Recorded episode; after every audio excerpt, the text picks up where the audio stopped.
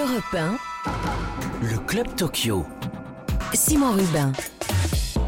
Bonjour à toutes et à tous et bienvenue dans ce deuxième numéro du Club Tokyo, cette émission 13h-14h qui vous accompagne tous les jours pendant les Jeux Olympiques. Aujourd'hui, on va célébrer une nouvelle médaille française grâce au judo, médaille en argent avec Amandine Bouchard. On en parle dès le début de l'émission. La rivalité France-États-Unis de retour avec le basket à suivre dans l'après-midi. Et puis deux invités, Béatrice Barbus, sociologue, dirigeante à la Fédération française de handball avant l'entrée en lice des Bleus. Et puis Gladys Epang, médaillée olympique de taekwondo. Et bien sûr, les résultats, nos débats et les petites et grandes histoires de ces Jeux olympiques. Bienvenue à tous et à toutes.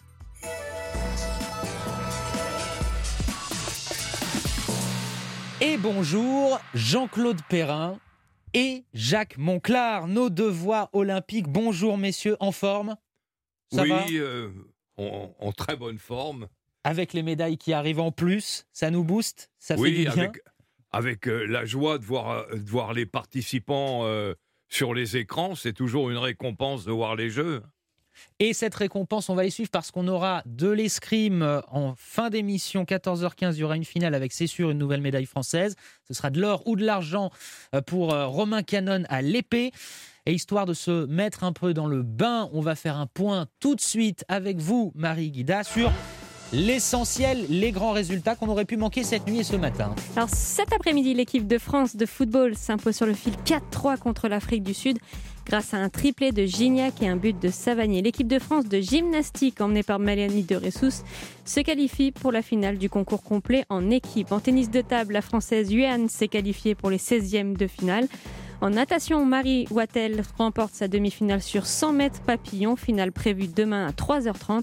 Petite déception cette nuit en tir. Céline Goberville, médaille d'argent à Rio 2016, a fini 8e. L'autre française Mathilde Lamollet, 7e. En tennis, Fiona Ferro se qualifie pour le second tour. En revanche, élimination de Caroline Garcia et Alizé Cornet. Sensation également, la défaite surprise de la numéro 1, Ashley Barty. Merci Marie Guida pour ce point sur l'essentiel des résultats de cette matinée, ce début d'après-midi olympique du côté de Tokyo. Le Club Tokyo sur Europe 1.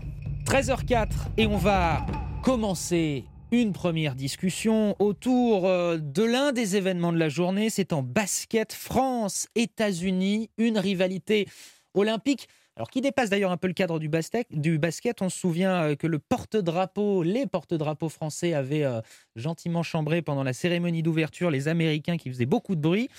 Bon, Jacques Monclar, quand on parle basket, je me tourne d'abord vers vous. France-États-Unis, rien que, ces deux noms-là accolés, ces deux noms de pays, ça, ça fait rêver forcément Bien sûr que ça fait rêver dans tous les sports, mais particulièrement dans le nôtre, dans le basket. Ils sont les, créateurs de ce jeu, James Naismith en 1891, et, et, ils sont les maîtres de ce jeu. on sait tous, on connaît la compétition euh, particulière qu'est la NBA.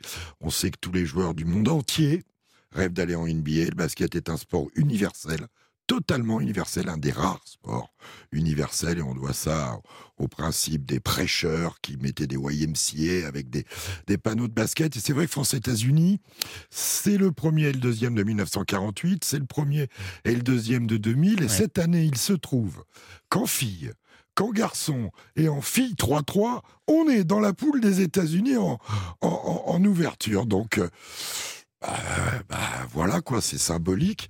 Et comme je dis, euh, je me suis permis de le dire à Vincent Collet, l'entraîneur de l'équipe de France, je sais, tu sais Vincent, on fait le premier contre les États-Unis. L'idée, c'est de faire le dernier contre eux. Hein, ça voudra dire qu'on est en finale.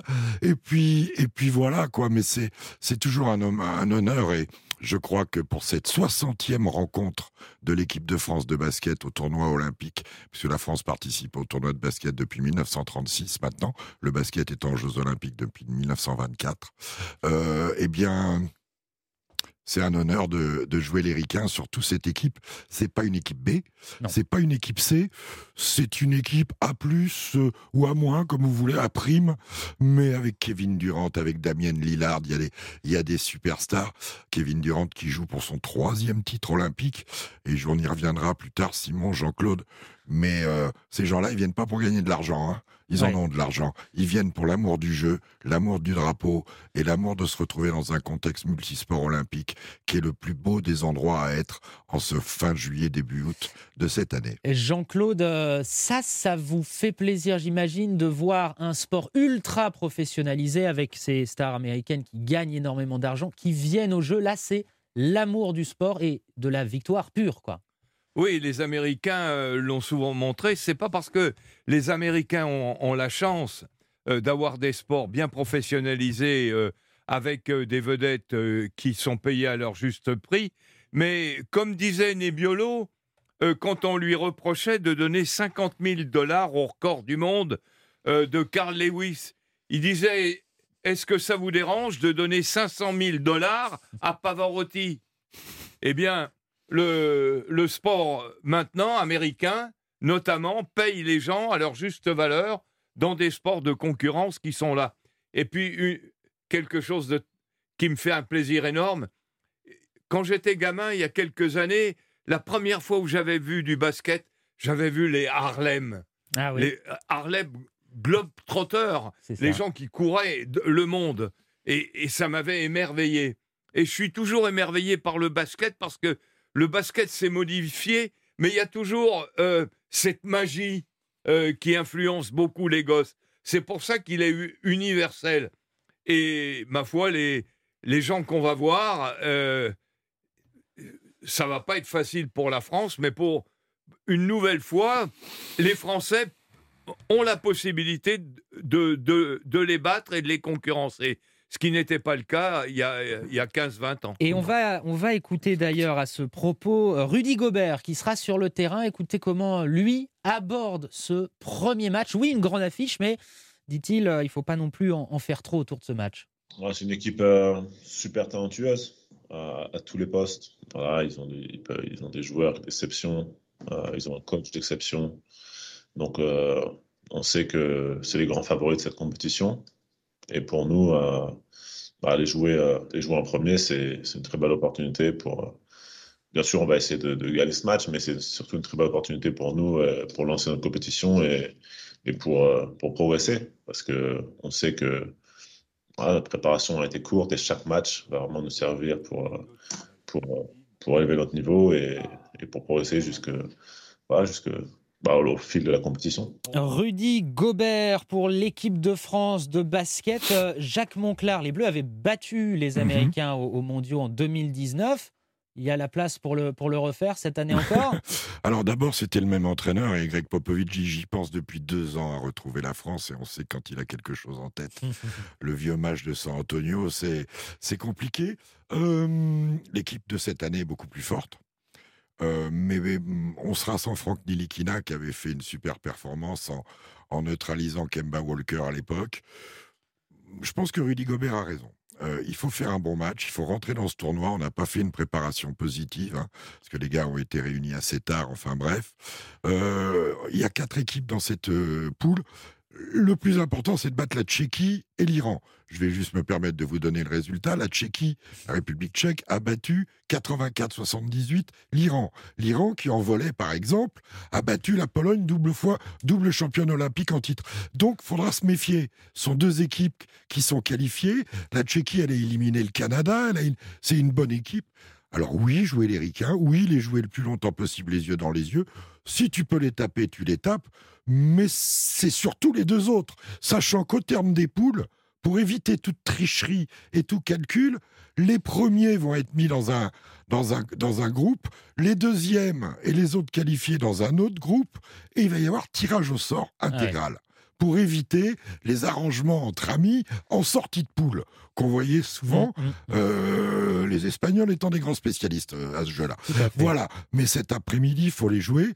On sait que les Ricains montent en régime. Ils se sont fait attraper au début de leur prépa aussi par l'Australie et le Nigeria. Ils ont tapé l'Espagne, qui est un des ben, champions du monde en titre. Euh, Kevin Durant monte en régime. Ils ont récupéré tout leur effectif.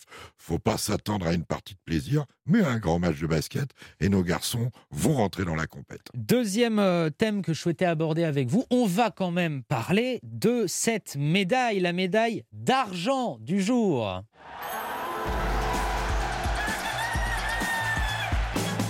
Oui, on a ressorti le, coq français pour cette médaille d'argent en judo, le judo pourvoyeur de médailles de l'équipe de France sur ses débuts de jeu. Amandine Bouchard dans la catégorie moins de 62 kilos. Alors elle, elle a eu un parcours assez étonnant sur ce tournoi olympique, un combat de, allez, une minute euh, en quart de finale, 30 secondes à peine en demi-finale. Elle s'incline en finale. Euh, Jean-Claude Perrin, c'est quand même euh, une joie et presque on est soulagé de se dire les judokas sont au rendez-vous, ils nous donnent les médailles. En règle générale, leur préparation, qu'elle soit physique ou psychologique, est impeccable. c'est dû au savoir-faire de nos cadres, euh, à la qualité bien sûr de nos athlètes, et puis ils ont su établir des contacts et des échanges à leur avantage avec les pays qui savent faire et qui sont des concurrents directs, notamment en Asie avec le, Japon. Et c'est tout cet ensemble de facteurs qui fait que le, le judo continue, on pourrait dire continue sa progression dans un sport qui devient de moins en moins confidentiel. Oui, oui, oui on voit de plus en plus effectivement des judokas, euh, notamment brésiliens, qui déjà à Rio avaient brillé.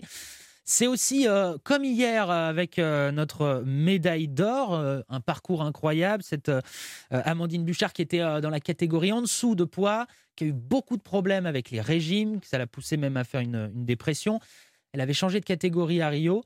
Ça a mis du temps pour euh, se stabiliser, pour qu'elle réapprenne presque son judo. Euh, Jacques, vous, vous avez, euh, qu'avez-vous ressenti et vu avec cette médaille d'argent, même si on reste sur une petite déception? D'abord pour elle, oui, bien sûr, elle termine sur la, cette immobilisation où, où la japonaise qui n'était pas au mieux, hein, parce qu'on a mm. eu l'impression qu'Amandine était plutôt. La japonaise avait été avertie pour non-combativité. On avait l'impression qu'elle pouvait le prendre dans, dans le Golden euh, Score, c'est ça Tout à fait, les prolongations, prolongations du judo. Euh, son parcours est magnifique, elle s'est remise en cause en changeant de catégorie. Moi, personnellement, la prochaine fois qu'elle combat comme ça, je ferai un café plus long, parce que le temps que je fasse mon café, que ça coule, euh, je me tourne, poum, elle avait, elle avait joué au frisbee en, en demi-finale avec son adversaire. Donc, non, elle a été, c'est un très beau parcours. Ça, ça confirme aussi la médaille hier de, de, de mireilliser. Mm, non, c'est bien, c'est une bonne présence, c'est, une belle médaille et, pour elle, une médaille d'argent, certes, on finit sur une finale, mais sur une défaite, mais c'est une finale et ça tenait à tellement peu de choses. Et elle finit en plus contre euh, Uta Abe, la, japonaise, qui, euh, dont le frère a également été médaillé euh, sur, ces, sur jeux, donc une fratrie de, de, judoka quand même de, très haut niveau. Ça, c'était pour les, grands événements et les, belles promesses aussi du jour. Il y en a d'autres et on va continuer à en parler. Il est 13h14 sur Europe 1. On marque une petite pause et puis bah, ce sera temps d'accueillir ma première invitée, notre première invitée, Béatrice Barbus, qui est sociologue du sport, qui est aussi vice-présidente déléguée de la Fédération française de handball. Et oui, les Françaises, elles jouent, elles seront sur le terrain cet après-midi face à la Hongrie et on va notamment parler de ça, évidemment. À tout de suite. Le Club Tokyo sur Europe 1. Simon Rubin. 13h16 sur Europe 1, vous êtes de retour dans le club Tokyo. On ne manque rien des Jeux Olympiques qui se déroulent en ce moment au Japon. Et on va en parler avec euh, une première invitée, Béatrice Barbus, sociologue du sport, vice-présidente déléguée de la Fédération française de hand. La France qui joue aujourd'hui contre la Hongrie. Bonjour Béatrice Barbus. Bonjour. Bon, je vous imagine un tout petit peu tendu avec cette excitation euh, qui fait du bien à ressentir à, quelques minutes maintenant du, premier match des Françaises.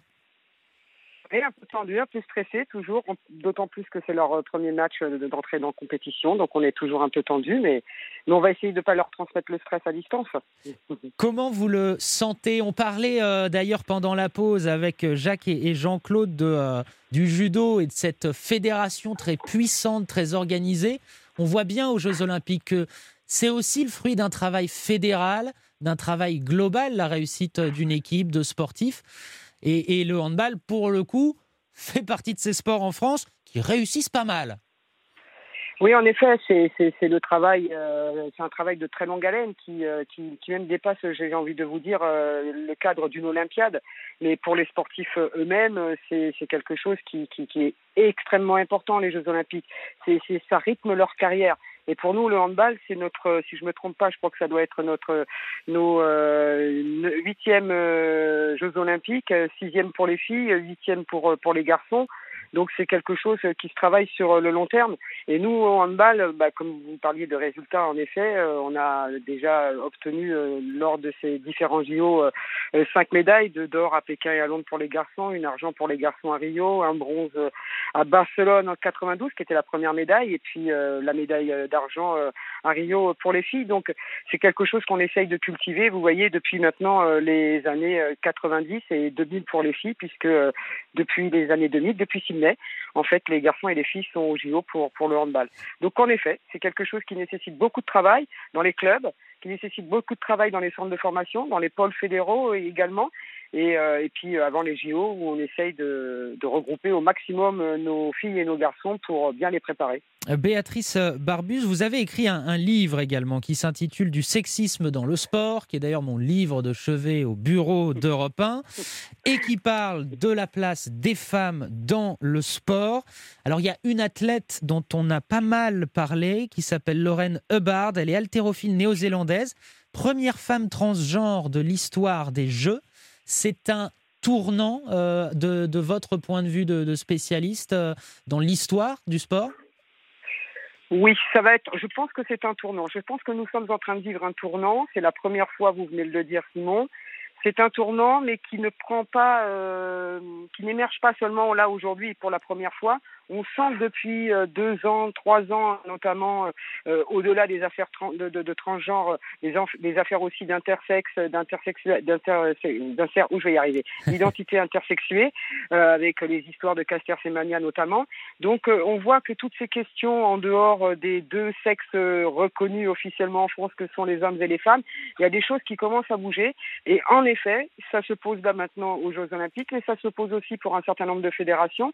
On, a vu euh, la Fédération française de rugby là, qui vient de prendre des mesures euh, il, y a, il, y a, deux mois à peu près. Mm. Euh, nous aussi, au handball, on va y réfléchir dès, dès la rentrée. donc c'est effectivement quelque chose, on, on, est en train de vivre une, une transition historique et ça va poser beaucoup de soucis au sport. C'est-à-dire que le sport euh, va être troublé parce qu'il a eu l'habitude depuis euh, ses fondations, la fin du 19e siècle, de euh, fonctionner sur la base de la reconnaissance de deux sexes officiels que sont d'un côté les hommes et de l'autre côté les femmes. Et on voit bien qu'aujourd'hui, toutes ces choses-là sont en train d'être bouleversé, euh, troublé, euh, parce que les recherches qui ont été faites depuis maintenant un certain nombre de décennies commencent à être rendues publiques, et puis, euh, et puis surtout ces personnes qui ont le droit d'exister comme tout le monde commencent à devenir visibles, elles commencent à revendiquer, et donc oui, on est en train de vivre quelque chose qui est qui était historique en effet. Jean-Claude Perrin, on parlait un petit peu avant l'émission de Caster Semenya et Béatrice Barbus évoquait son nom, cette athlète hein, sud-africaine qui a un taux, alors c'est pas de sa faute, un taux de testostérone jugé par les instances trop élevé et qu'on a pénalisé pour ça. Hein, c'est ça, Jean-Claude? Oui, c'est bien ça. J'écoutais avec attention ce que disait Béatrice euh, relatif euh, à tous ces problèmes. Euh, c'est des problèmes qui, maintenant, au niveau de la science, ne, ne devraient pas e-, être si complexes que ça. en ce qui concerne ces elle est pénalisée beaucoup plus que les filles qui se dopent, qui se dopent réellement, et il y en a un gros paquet, et, qui trichent et qui volent des médailles sur les stades et en dehors des stades, et qui prennent euh, cacahuètes ou euh, un an de suspension. On est en train de suspendre à vie et de dénaturer Semenya. On lui a même, euh, on, lui avait fait même un pari. On lui disait, écoute, tu prends des produits et puis euh, ça va peut-être s'arranger, nous on va faire des analyses. Mais, mais c'est honteux un truc pareil, c'est dénaturer la femme. Or, tous les mouvements, et je pense que les mouvements que vous défendez, Béatrice, ont pour but justement de redonner une place aux femmes. Voilà la vérité pour ces médias. Béatrice hein, Barbus. Jacques, qu'est-ce que t'en ah, penses Jacques Monclar. Non, moi je trouve que c'est c'est aller contre la nature. Donc ça peut pas être bien qu'elle soit euh, mise à, au banc du sport, parce que c'est pratiquement ça. On lui a dit, il faut que tu fasses une autre discipline. On lui a dit, prends des produits. Non, mais franchement. Du 5000 ah Du 5000, euh, mais franchement, c'est. Après, euh, après, la place des femmes dans le contexte olympique, je vais peut-être faire hurler Béatrice, mais je la trouve belle à l'heure actuelle par rapport à ce qu'envisageait Pierre de Coubertin il y a 150 ans. Il y a eu du Euh, progrès. il y a eu du progrès.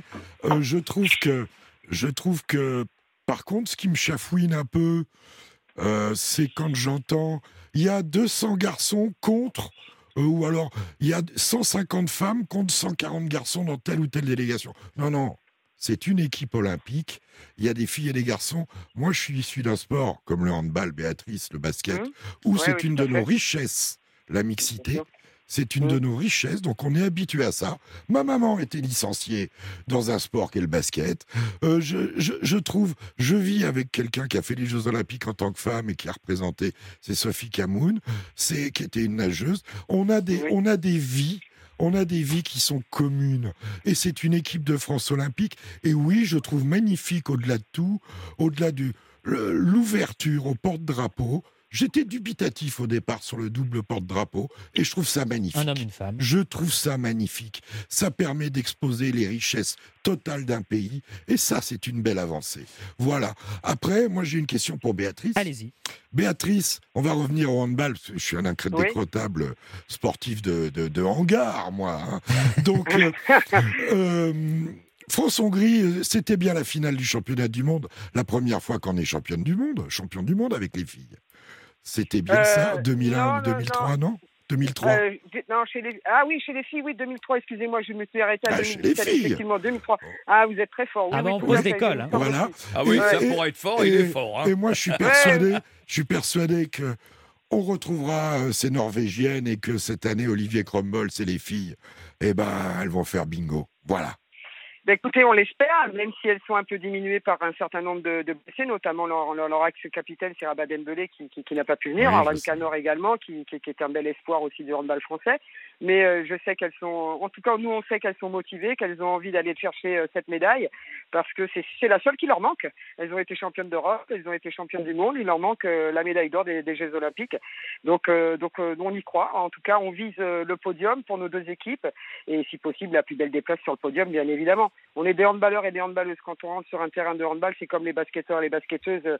Euh, Jacques, on rentre, c'est pour gagner, donc on, on y va pour, pour remporter. Je voulais rajouter que je suis très contente d'avoir entendu ce que vous avez dit, euh, Jean-Claude Perrin et Jacques Monclar. Franchement, ça me va droit au cœur. Ça fait chaud, ça fait chaud au cœur d'entendre que les mentalités ont bien avancé et que vous avez euh, ces points de vue que vous venez de développer. Il aura fallu quand même attendre 130 ans hein, pour qu'on ait un semblant de parité euh, aux Jeux Olympiques entre les athlètes, puisqu'il y aura la parité totale en 2024. 130 ans. Mais ça y est, on y est et je suis contente de voir que hommes et femmes, vous et moi, eh ben, nous soyons contentes d'être arrivés, d'être arrivés à cela, même s'il a fallu se battre. Eh ben, sans relâche depuis un siècle pour, euh, pour qu'on y arrive. Et en tout cas, voilà. Jacques Monclar parlait de mixité et la mixité Mm. c'est un thème très intéressant. 18 épreuves mixtes à Oui. Tokyo cette Oui. année, deux fois plus qu'à Rio et on peut imaginer qu'il y en aura encore plus en 2024. Est-ce que la mixité c'est l'avenir du sport et du sport olympique, Béatrice Barbus? D'une certaine façon, je pense que dans l'avenir, on aura, euh, dans un avenir très très très très lointain, si je veux faire un peu de, de prospective, Ouais. je pense que l'on aura euh, à la fois de la mixité, Ah, et on a Ah. garçons et filles, et chacun aura le choix de, de faire euh, ce qu'il a envie de faire. Je pense qu'on ira vers ça. Et même, même, on va inclure aussi les valides, les non valides, je veux dire. Je crois qu'on va vers euh, là, là, ce temps. En plus, le Covid, la crise du Covid qu'on vient de traverser, nous a permis les uns et les autres de, de, de réfléchir, de voir aussi quelles étaient euh, les attentes sociales des Français, etc. La société française est en train de bouger et le sport, eh ben, il est compris dans la société, donc il va être en train de bouger. Donc oui, la mixité, aux côtés d'équipes euh, qui seront exclusivement masculines et féminines, c'est effectivement très certainement l'avenir. Je le pense. Béatrice Barbus, avant de vous laisser, j'ai envie de vous demander là de ces débuts de jeu, l'image, euh, les mots, la, la photo, l'événement, le moment qui vous a marqué, c'est quoi? La dernière flamme euh, olympique qui a été allumée par euh, Naomi Osaka, je vais, excusez-moi, c'est mon, mon féminisme là qui ressort. Allez-y, ne vous aussi, excusez pas. Non, mais j'ai aussi versé ma larme quand j'ai vu la médaille de bronze euh, du, du judoka Lucas. C'est- C'était c'est extraordinaire pour le judoka qui est arrivé en France réfugié et qui obtient cette médaille de bronze. Voilà, c'est on est, on est tous sportifs dans l'âme, donc quand on voit des images comme celle-ci, quand on sait comment ils se sont battus pour s'entraîner, je retiens aussi euh, la qualification en finale de notre porte-drapeau. Euh, c'est, Samir voilà, Saïd, ouais. ouais. Samir, quand on voit ce qui lui était arrivé il y a quatre ans, franchement, euh, tout ça, ce sont des belles images et on est parti encore une fois pour avoir encore de très, très, très, très, très, très belles images, je pense, et de durant ces trois semaines. Belles émotions. Merci beaucoup, Béatrice Barbus, d'avoir été notre invitée. Et très bon merci, jeu Simon. à vous. Merci à vous, merci à vous aussi, messieurs. Très bons Jeux Olympiques à tous les sportifs. Au revoir. Avant de marquer une petite pause, Marie Guida, l'essentiel des résultats. En skateboard, nouvelle épreuve, petite déception pour nos deux Français. Vincent Milou finit quatrième et Aurélien Giraud sixième. En escrime, chez les femmes, Pauline Ranvier, Anita Blasé, Isora Tibus ont été éliminés au fleuret. Chez les hommes, en sabre, Romain Canon est en finale. Une finale à suivre à partir de 14h15. En basket, 3 contre 3, les défaites des Françaises, la deuxième en 3 matchs. Pas aux Japonaises, leur prochaine rencontre est à 14h aujourd'hui contre les Chinoises. En voile, cinquième en 2016 à Rio. En laser précisément, le Français Jean-Baptiste Bernaz a entamé ce dimanche ses quatrièmes JO par une victoire dans la seule régate courue aujourd'hui, faute de vent et en surf. Nouvelle épreuve également 4 sur 4, les 4 Français se sont qualifiés pour les huitièmes de finale et un petit live. Le mix en ping-pong, en tennis de table, pardon, demi-finale. Notre paire française est menée pour l'instant de 7 à 0. Alors on peut dire ping-pong, nous on joue au ping-pong, eux font du tennis. De... les jeux du hangar, ça m'a 13h29 sur Europe 1, on va marquer une pause et puis ce sera le moment de se mouiller. Les partis pris de nos deux voix olympiques, coup de cœur, coup de gueule. C'est juste après la pause, à tout de suite. Europe 1, le Club Tokyo. Simon Rubin. 13h30 sur Europe 1, vous êtes de retour dans le club Tokyo et c'est le moment de mouiller le maillot, de s'engager. Coup de cœur, coup de gueule pour Jean-Claude Perrin et Jacques Monclar. Allez Jean-Claude, je voulais commencer par vous. C'est un coup de cœur aujourd'hui, je crois que c'est à propos d'un nageur. Oui, c'est un Tunisien, Hafana Naoui. oui, qui vient de gagner, qui vient de gagner en battant les Australiens et, tous les autres, bien sûr, euh, sur 400 mètres. Euh, pour moi, bien sûr, c'est une victoire qui me fait grand plaisir. Euh, des, Africains, des Tunisiens, ça doit être le deuxième ou le troisième qui est champion olympique. On se souvient de Gamoudi, on se souvient de, de au marathon, donc qui ne fait que deuxième. Mais lui, il gagne sur une distance presque la, distance reine, le, le 400. Euh, ce qui me fait plaisir, euh, c'est surtout que il euh, n'y a que les jeux qui peuvent offrir ça. Il n'y a que les jeux qui peuvent offrir à un petit pays avec une petite densité de champions et de pratiquants une victoire aussi retentissante. Battre les Australiens sur 400, c'est quelque chose. C'est un garçon qui est jeune, il a 18 ans, euh, son père était un, champion. Euh, je crois qu'il faisait du basket. Euh, il, s'entraîne simplement avec deux entraîneurs. Il n'a pas tellement quitté son pays. On l'a envoyé aux, Jeux communautaires où, il, où il a fait cinq épreuves. Où il a fait cinq épreuves. Il en a sûrement tiré des enseignements. Mais voilà la victoire qui non seulement qui fait le plus plaisir, mais qui, est une des bases fondamentales des jeux. On, arrive, on arrive, on est à 100 contre 1 et on a la, on a la possibilité d'avoir la gloire olympique. C'est merveilleux. Ahmed Afnaoui, 18 ans, premier médaillé d'or africain de l'histoire sur ce 400 mètres nage libre et quatrième médaille olympique de l'histoire de la Tunisie. C'est quand même une performance remarquable et c'est la deuxième médaille de la Tunisie dans ces Jeux puisqu'ils ont été médaillés euh, avec le taekwondo euh, en finale. Donc médaille d'argent et médaille d'or pour les Tunisiens sur ces Jeux. Jacques Monclar. Alors, je crois que c'était un petit coup de gueule que vous vouliez passer. Alors, coup de cœur pour ceux qui sont là et coup de gueule pour l'expression euh, ou certaines sensations ou ce que j'entends à droite à gauche. Le BHV, basket handball volley, je ne vais pas parler de football parce que c'est encore pire, mais quoique on peut le rajouter. Et pourquoi pas le rugby à 7 Et pourquoi pas quand on y va, le hockey sur gazon, les sports co.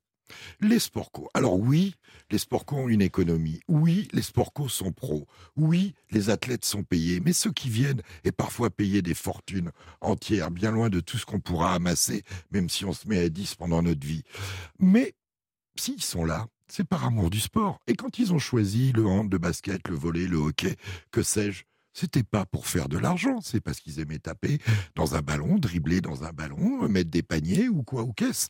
Euh, je trouve que de dire oh les sports collectifs n'ont rien à faire au jeu. Et pourquoi? Et pourquoi? En foot, il y a une réglementation moins de 23 ans et trois de plus de 23 ans. Pourquoi pas? Le rugby à 7, il permet de développer ce sport dans le monde entier. On voit le Kenya, on voit des petites, la Namibie, on voit des petits pays, bien sûr les Fidji, les Tonga, tout ça.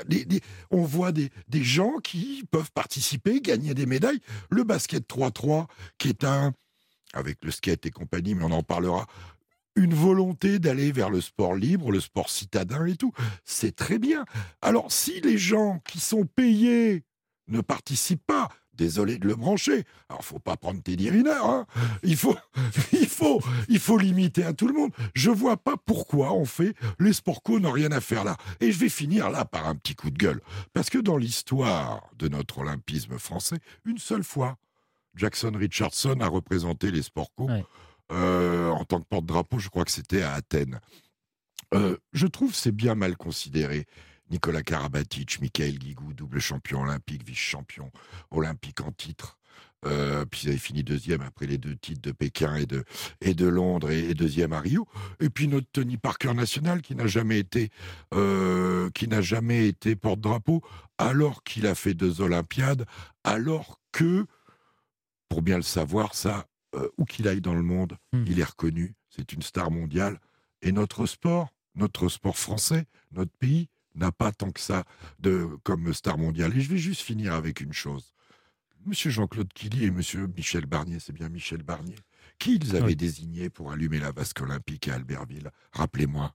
Eh ben, c'était Michel Platini. Et je me dis, on, on, dégueule un peu sur les footeux, sur euh, les sport co, mais et si c'était Zidane qui allumait la flamme en 2024 ce serait une faute, d'une erreur de casting. Ah, dans le monde entier, on en parlerait en tout cas. Oui, hein. on en parlerait dans le monde entier. Ouais, tu as raison parce que je regardais, je regardais, les, cette idée, là, et je regardais les statistiques hein, euh, sur la course sur route.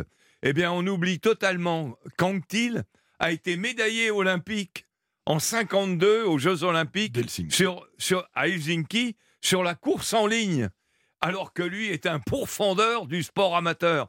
Et euh, sur, ces, sur ces deux ou trois livres qu'il a écrits, à chaque fois, il a dit c'est mon plus, mon, mon plus beau souvenir euh, d'avoir une médaille olympique. Mais c'est peut-être pour ça aussi que, par exemple, les footeux, beaucoup de gens n'ont pas envie de trop les voir au jeu parce qu'ils se disent attendez, là, c'est les ultra pros qui déboulent. Euh. C'est les moins de 23. Ouais moins de 23. Et ça a permis, par exemple, à une légende comme Ryan Giggs euh, à Londres de participer parce que le Pays de Galles avait du mal. Ça a permis, là, en Pierre-André Gignac, d'avoir un revival et de s'éclater. Il a mis quatre buts en deux matchs. Moi, je trouve que, euh, par exemple, Jean-Claude vient de parler de vélo. Quand on voit Carapace gagne la course sur route des hommes, deuxième Van Aert, troisième Pogachar.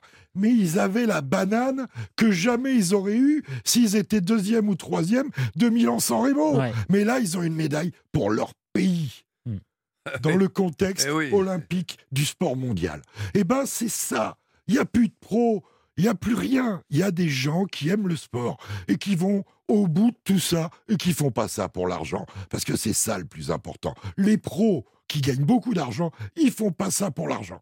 Voilà. Et généralement, ils font pas ça pour l'argent. Et s'ils en gagnent, c'est parce qu'à la base, ils faisaient ça parce que ça leur et plaît. Et en plus, pas un critérium demain, c'est tous les quatre ans. Oui, oui, oui. Djokovic. Djokovic en est un très bon Il a la rougne de pas encore avoir gagné ce titre olympique. Federer euh, a perdu en finale, j'y étais d'ailleurs à Londres contre Murray. Murray qui est encore là, qui est deux fois champion olympique. Je veux dire, il y, a des gens qui ont une forme de nationalisme et surtout l'amour de leur sport chevillé au corps. Et pro ou pas pro, eh ben, ils méritent d'y être dans ces jeux. Et eh bien voilà pour ces deux coups de cœur, coups de gueule. Allez, on va se faire une petite pause musicale. On essaie de vous trouver des disques qui parlent un peu de sport. Alors là, bon, c'est pas du taekwondo, c'est pas du karaté, mais c'est du kung-fu. Kung-fu fighting avec Carl Douglas. Voilà une euh, bonne dose de kung-fu. Ah, c'est c'est un peu, c'est on va dire la chanson la plus proche de ce qu'on avait du taekwondo, dont on parlera avec Gladys et Pang euh, dans quelques minutes. Le temps avant quand même d'accueillir Marie Guida qui est de retour dans ce studio. On va parler de la, petite histoire du jour et en l'occurrence il est question d'un plongeon. Oui, aujourd'hui, je vais vous parler d'un Français bah, qui a tout cassé, mais au sens propre du terme. Il s'agit d'Alexis Gendard.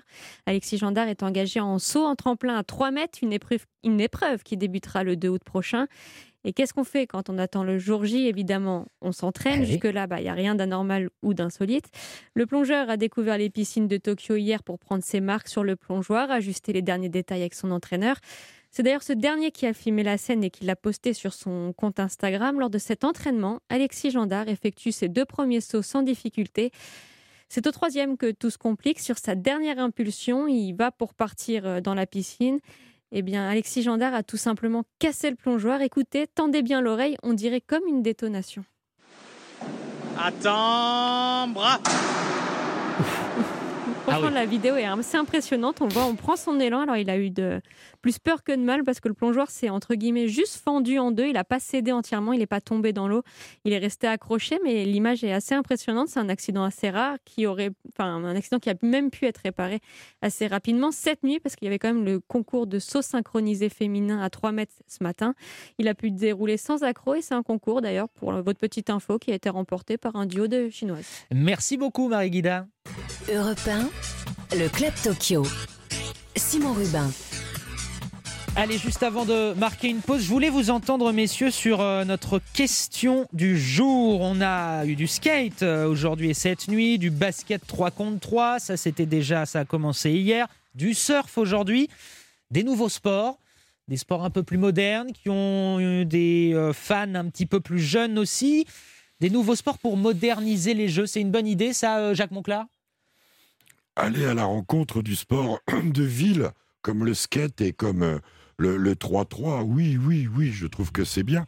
Après, intégrer l'escalade, le surf, ça fait partie des activités qui sont multiples, euh, très pratiquées.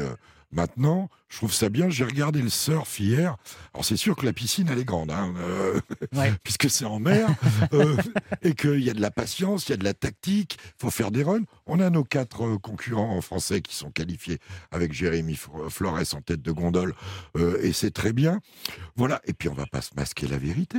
Ce sont des sports qui derrière ont des gros partenaires, des partenaires à bulles énergisantes par exemple, des partenaires qui vont euh, donner, euh, permettre au CIO, permettre aux organisations de se faire. Et puis ça implique aussi les, les régions côtières d'une ou les Iliens Ouais. d'un pays. Je trouve ça très bien euh, pour le surf et puis pour les sports de ville, bien sûr. Bien sûr, moi je trouve ça très très bien d'aller à la rencontre de, des activités citadines. Avec euh, ce chiffre, hein, 2016 Rio, le nombre de téléspectateurs en prime time aux États-Unis avait reculé de 18% par rapport à Londres. Et chez les plus jeunes, les 18-49 ans, c'était moins 25% d'audience pour les derniers jeux par rapport à Londres. Donc on comprend aussi pourquoi Jean-Claude, bah, il faut toujours trouver des petites nouveautés pour attirer euh, un nouveau public. c'est tout à fait normal, euh, non seulement de les attirer, mais de leur donner la possibilité de s'exprimer. Euh, ça va augmenter le lien social. Euh, Mm. Toutes les couches de la société vont pouvoir être représentées et participer. Vous allez dans, dans les banlieues, dans les grands ensembles d'habitation, à cette heure-ci, un dimanche après-midi, vous, vous allez voir les, les gosses participer à ces activités que l'on voit maintenant aux Jeux Olympiques. Donc, les avoir introduites, ça me paraît une bonne chose pour l'int- l'intégration de ces sports et l'intégration de la jeunesse à quelque chose d'autre. Euh, je regardais euh, cette semaine à, à Colombes des gosses, des gosses faire du, du skate. C'était prodigieux, c'était prodigieux. Et, et, je n'aurais pas été en scooter, je m'arrêtais pour leur Pour en faire. dire, Pour en Il- faire Ouais. pour, il, Pour, il pour faut en faire, Jean-Claude ça serait sûrement une très bonne idée.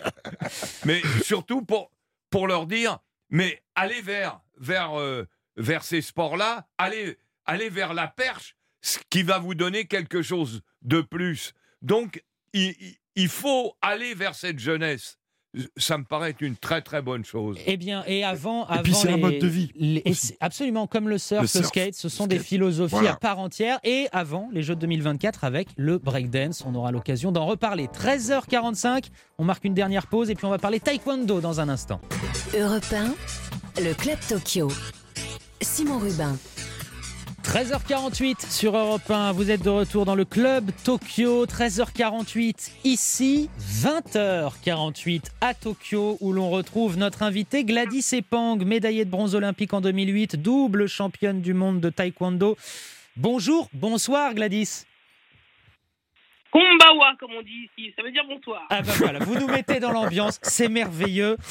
Bon Gladys, comment ça va? Comment se porte le taekwondo français? Eh bien ici, tout va bien, tout va bien pour les filles. Euh, elles vont, Magda va faire son entrée demain. Elles se sont bien entraînées, elles se sont bien acclimatisées, euh, acclimatées pardon, euh, au décalage, aux, conditions météorologiques. Donc je pense qu'on a tout pour, pour être bien à partir de demain. J'aimerais que vous nous parliez un petit peu de cette délégation française du taekwondo parce que je crois savoir que, comme dans d'autres disciplines, vous avez ce qu'on pourrait appeler des sportifs Covid, c'est-à-dire des sportifs qui auraient sans doute pas participé aux Jeux en 2020 et qui, grâce au report d'un an, ont gagné la maturité, les petits résultats supplémentaires pour être présents et pouvoir, pourquoi pas, jouer des médailles. Exactement. On a. Alors nous, nous notre délégation, c'est une toute, c'est une toute petite délégation. On a deux filles deux athlètes féminines qui vont, qui vont tenter de faire de belles performances ici. Et euh, parmi ces deux, ces deux athlètes, effectivement, il y en a une qui est euh, une, athlète, euh, une athlète Covid, parce qu'il y a encore un an, elle n'était pas dans les radars pour, pour pouvoir participer aux Jeux de Tokyo. Elle était déjà dans les radars pour participer aux Jeux de Paris, mais, mais, mais du coup, le, le report d'un an des Jeux lui a permis bah, de, de, montrer le bout de son nez, de, de montrer de bien belles performances qui, qui lui ont permis d'être retenue pour disputer un TQO européen et où elle est allée chercher une qualification de la plus belle des manières. Alors là, vous êtes, euh, vous, hein, on le rappelle, à, à Tokyo, sur place. C'est quoi l'ambiance? Parce qu'on a tous vu cette cérémonie, bon, bah, sans personne dans le stade, on voit ces tribunes clairsemées. C'est quoi l'ambiance dans les rues, dans la ville? Je dois, Pour dire la vérité, c'est extrêmement calme. Ouais. Euh, on sent pas la, la, ferveur qu'il y a habituellement euh, dans, les, dans les villes olympiques. Euh, pour vous dire, moi, il y a une chose qui m'a qui m'a énormément surprise, c'est d'habitude il y a plein de drapeaux olympiques euh, dans, dans la ville. Il y a des gens, il y a beaucoup de monde, ça brasse du monde, forcément des étrangers, des japonais. Et ben là, du coup, à cause des restrictions, il y a quasiment pas un chat dehors. Question de, de, de, Jacques Monclar en studio. Bonjour Gladys, tu vas bien? Bonjour Joanne, super. bon, je voulais savoir, les Japonais ont plutôt pas mal débuté leur, euh, leur Olympiade en termes de résultats. Est-ce qu'il y a une... Peut-être que c'est difficile de le savoir, Gladys, mais une petite, euh, comment dire, un petit regain d'intérêt euh, par rapport à ce rejet un petit peu qu'il y avait de la population, le fait que les Japonais arrivent à gagner comme hier en natation, comme en judo, comme tout ce qu'on veut. Euh, est-ce que ça met un peu le pays dans le coup ou ça reste en l'état? Tu faisais remarquer qu'il n'y avait pas les, les oriflammes olympiques qu'on a l'habitude de voir dans les villes qui reçoivent les Jeux. Franchement, euh, j'ai pas l'impression que ça change beaucoup de choses, euh, mais c'est qu'une impression parce que en réalité, j'ai pas eu l'opportunité de discuter avec des Japonais. Les seuls Japonais que j'ai croisés, ce sont les, les volontaires, et eux ne manifestent pas gros, grand-chose en tout cas. Donc euh, on, peut penser que dans leur cœur ou dans leur fort intérieur, euh, forcément ils, sont contents, mais, euh, mais vraiment ils, ne le montrent pas du tout ici. Ça ne se perçoit pas. Gladys, on, avait hier Laura Flessel, on parlait évidemment de ces sports qui aux Jeux Olympiques ben, peuvent non seulement gagner des médailles, mais aussi gagner des licenciés et, des, et de nouveaux amoureux de leur sport, de leur discipline. Le taekwondo en fait partie. Si vous deviez, là, aux auditeurs d'Europe 1, nous, nous parler de ce sport et nous dire, par exemple, ce qui vous a apporté, pourquoi c'est un sport qui vous tient à cœur, vous diriez quoi? Bien, moi, je dirais tout d'abord que le taekwondo, c'est un sport moderne, c'est un sport qui évolue avec son temps. Il faut savoir que nous, on a commencé à l'époque euh, on avait des protections des plastrons qui étaient faits en bambou. Aujourd'hui, on bénéficie de matériel électronique. Et puis, euh, c'est un sport qu'il est bon de pratiquer parce que ça maintient en forme, bien évidemment, et puis ça nous permet aussi d'avoir euh, un état d'esprit de challenger. Ce que j'appelle un, état d'esprit de challenger, c'est que ça développe chez nous une capacité de réflexion, d'adaptation, et puis ça, accroît notre, notre volonté, notre détermination, parce qu'en réalité, chez nous, ce, qui nous tient le plus à cœur, bien évidemment, c'est la performance, mais c'est plutôt le chemin. Le, chemin et la capacité de faire évoluer euh, un athlète et de rendre, euh, euh, de, faire devenir un jeune homme, une jeune femme capable de, de s'adapter dans la société, parce que le taekwondo, c'est avant tout une école de la vie. Une école de la vie, une école aussi de, la maîtrise, parce que quand on vous voit euh, en taekwondo, c'est des, coups de pied euh, qui partent à des vitesses folles, c'est très impressionnant, c'est un sport de combat, mais c'est avant tout un sport de maîtrise. C'est un sport de maîtrise. Il faut savoir que c'est euh, c'est quand même un art martial à la base. Tous les arts martialistes vous diront que, que, chacun d'entre nous doit être capable de, de maîtriser, de se maîtriser, de se canaliser. Donc en réalité, il s'agit de libérer l'énergie euh, au moment le plus, le plus opportun. En dehors de ça, on est euh, euh, les, taekwondoïstes sont des, des, personnes très sympas, très agréables, très chaleureuses, qui, qui aiment leur sport et qui aiment aussi fêter euh, les victoires après, après de bons résultats. Et on espère, on espère qu'elles seront fêtées, les victoires, dans, dans cette euh, Olympiade. Merci beaucoup, Gladys Epang. Je rappelle médaillée de bronze au, au jeu de 2008, d'être venue nous, nous parler de taekwondo. Et on suivra évidemment les performances de l'équipe de France. Merci. Avant de basculer sur la toute fin de cette émission, un mot sur l'agenda tout de même, les événements à suivre.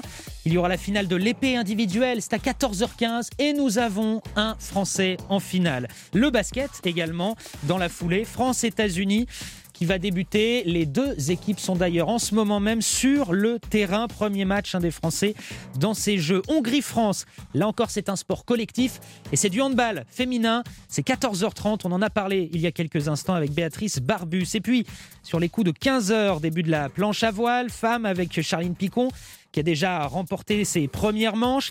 Début aussi de la suite du dériveur masculin avec le laser, garçon et fille.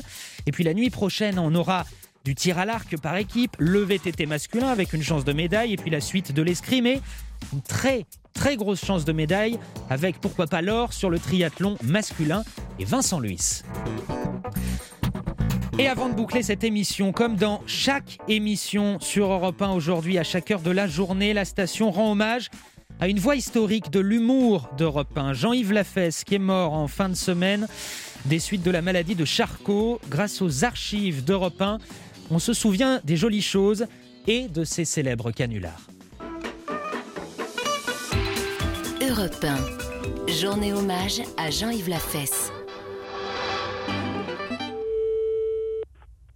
Allô Oui, bonjour madame. Oui, bonjour monsieur. Oh, je vous entends mal. Vous m'entendez? Bon, Moi je vous entends très bien. Madame Delporte. Oui. pour nous parler à monsieur Delporte. Ah, il n'est pas là. C'est de la part de qui Euh, C'est de la part euh, de monsieur Delaplace. Je suis arbitre de touche. Oui. Pour informer monsieur Delporte que monsieur Robert Ledoux, qui est arbitre départemental, venait de lui mettre un carton jaune. Alors vous faites erreur, mon mari ne joue pas au foot. Ah, mais il ne s'agit pas de football. Hein. Il est de quoi alors? Bah, il s'agit de l'arbitrage du département, madame. Hein. C'est quoi ça alors? Eh ben, vous avez un arbitre donc départemental, monsieur Robert Ledoux, qui attribue en fonction des comportements des gens dans le département. euh, Et dû à quoi alors? Comment? Et dû à quoi? Écoutez, madame, la décision d'un arbitre en général n'est pas contestée, mais enfin, je vous le passe. hein. Oui. Euh, madame euh, Delporte, je crois, mon mari vient d'écoper un carton jaune. Mais à propos de quoi? Ah oui, c'est ça. Merci. Allô? Oui, Bonjour, madame. Monsieur Robert Ledoux, à l'appareil, Oui. arbitre départemental. oui. Bon, alors, carton jaune à madame votre mari, hein, Oui, mais à propos de quoi de son comportement dans le département. Mais il a fait quoi Ah, écoutez, madame, hein, excusez-moi de vous le dire, mais si vous insistez, moi, lui mets un carton rouge. Vous devez très bien savoir ce qu'il a fait. Ben non, monsieur. Et je suis sûre que lui non plus. Bah, écoutez, madame, on ne proteste pas. Et, et à qui je peux m'adresser? Alors, la commission départementale d'arbitrage. La commission départementale d'arbitrage. Mais c'est quoi ça? J'ai jamais entendu parler de ça, moi. Madame, il n'était pas à 10 mètres, votre mari? À 10 mètres. Oui. À 10 mètres de quoi? Mais il était à 7 mètres à peu près. À 5 mètres de quoi? Mais vous êtes... Mais c'est dans quel domaine, monsieur? Le comportement dans le département. Mais le comportement dans le département, mais à quel propos De conduite de, Dans sa profession? Tout le comportement. Mais oui, mais monsieur, là, là, vous, vous me parleriez chinois, pour moi c'est exactement la même chose. Vous me dites qu'il a un carton jaune, mais vous voulez pas me dire pourquoi il a un carton jaune? Madame, moi, vous comprenez, ça, ça m'ennuie de vous le dire. Mais si vous continuez, je vais lui mettre un carton rouge. Normalement, on ne doit pas discuter la Oui. décision d'un arbitre. Je discute pas votre décision, mais, mais vous me parlez de football là Madame, votre mari a-t-il déjà eu un carton jaune? Mais jamais C'est son premier. Mais oui, mais... Ah bah alors, si c'est son premier, ça sera pas grave. mais Hein? oui, mais j'aimerais bien savoir de quoi ça retourne, monsieur. Je comprends rien à votre histoire. Vous me parlez donc de football, c'est bien ce que je dis. Non, je suis l'arbitre départemental. De football. Ah non, de la vie. De la vie dans le département. Qu'est-ce que c'est que ça? C'est nouveau? Ben oui, madame, c'est nouveau, mais vous- nul n'est censé ignorer la loi en France. Hein. Mais qu'est-ce que c'est que cette histoire? Est-ce que vous, vous avez déjà eu un carton jaune? Non mais monsieur, je crois que vous mettez un carton jaune à mon mari et puis c'est tout, on n'en parle plus. Je crois qu'il faut pas discuter, vous m'avez dit. Ah, exactement. Alors je discute pas, mon mari a un carton jaune et puis c'est tout. Oui, je crois, oui. Ah d'accord. Je pense. je pense que ce sera pas très grave. Non, je pense pas que ce soit très grave. Non mais ça gagne l'histoire. Ben oui, c'est un gag pour Europe 1, la radio. C'est pas vrai. Ben si. Europe 1. Journée hommage à Jean-Yves Lafesse. Jean-Yves Lafesse qui distribuait les cartons jaunes sur Europe 1. C'est thématique avec les sports et avec les jeux. C'est la fin de notre émission du Club Tokyo. La fin pour aujourd'hui. Mais on se retrouve avec Jacques Monclar et Jean-Claude Perrin demain, évidemment. Et promis, on aura de nouvelles médailles. Tout de suite, après 14h, c'est Nicolas Caro.